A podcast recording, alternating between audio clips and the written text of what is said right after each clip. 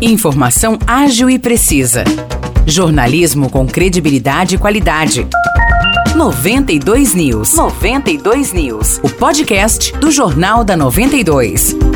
Olá, eu sou Morris Projan e a partir de agora você fica bem informado sobre as principais notícias do dia em nossa cidade e região. No episódio 459 do podcast 92 News, você confere. A Receita Federal recebeu 45.849 declarações de imposto de renda nas cidades de Aguaí, Águas da Prata, Espírito Santo do Pinhal, São João da Boa Vista e Vargem Grande do Sul. O número superou as expectativas do fisco.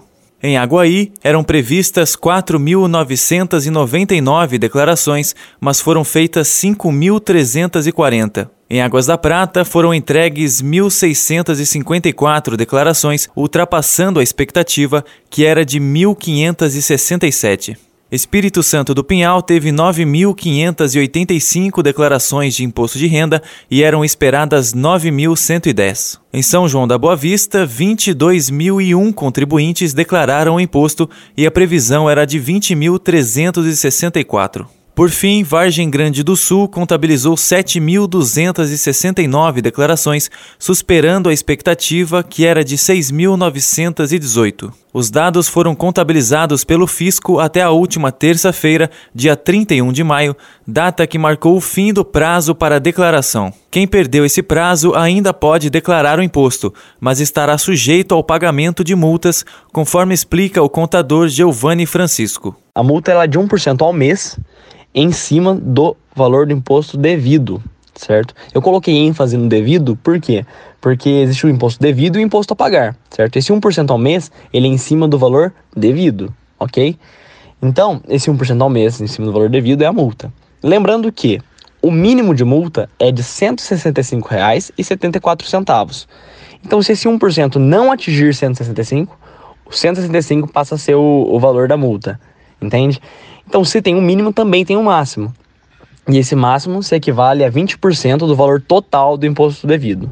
Okay? Então, basicamente, quem está em atraso vai ficar em, entre R$ 165,74 de multa até 20% do valor devido, certo? Lembrando que é 1% ao mês, então isso vai sendo corrigido mensalmente de acordo com o seu atraso. O contribuinte tem até 30 dias para pagar a multa. Se não fizer, começam a ser cobrados juros baseados na taxa Selic. O contador ressalta que caso o contribuinte decida não declarar o imposto de renda, perderá vários direitos e ficará com o CPF bloqueado. Basicamente é o seguinte, você não consegue tirar passaporte, você não consegue prestar concurso público, você não consegue tirar uma certidão negativa de débito para pessoa física, que é algo obrigatório para você transferir um imóvel para o seu nome, por exemplo. Você não consegue pegar empréstimos, né? Em muitos dos casos aí você não consegue abrir conta bancária. Então você tem o seu CPF bloqueado e ele fica assim até que você regularize sua situação perante a Receita. E muitas das vezes a pessoa sequer tinha imposto a pagar.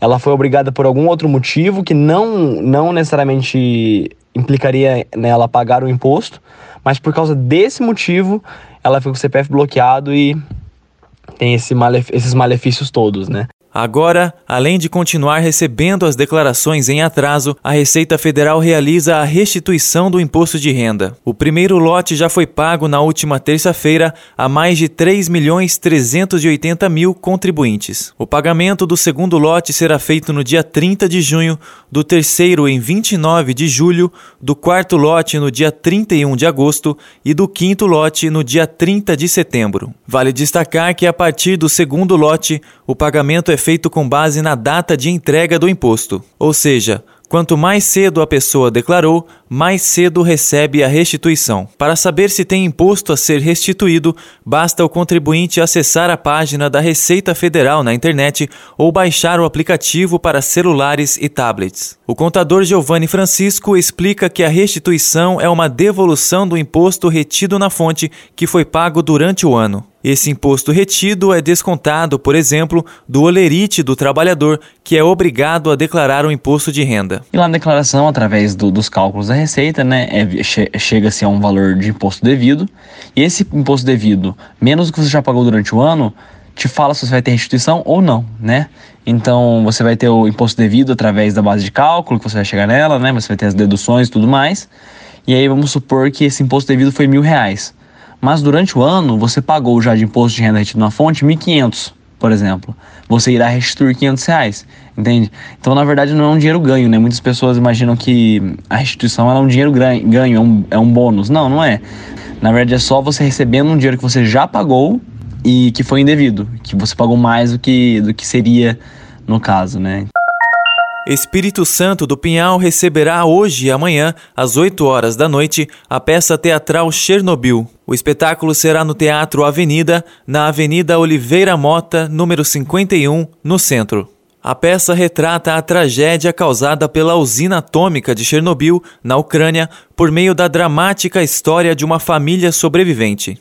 O texto é da francesa Florence Valero e a direção de Bruno Perillo. A entrada é gratuita, com retirada de ingressos na bilheteria do Teatro Avenida ou também online, por meio de um link que está disponível no Facebook da Prefeitura de Espírito Santo do Pinhal. E amanhã, às duas horas da tarde, as atrizes da peça ministrarão a oficina Construção Cênica a partir de estímulos visuais e sonoros no Teatro Avenida. As inscrições são gratuitas pelo e-mail chernobylpeça sem cedilha gmail.com. Os destaques de hoje ficam por aqui.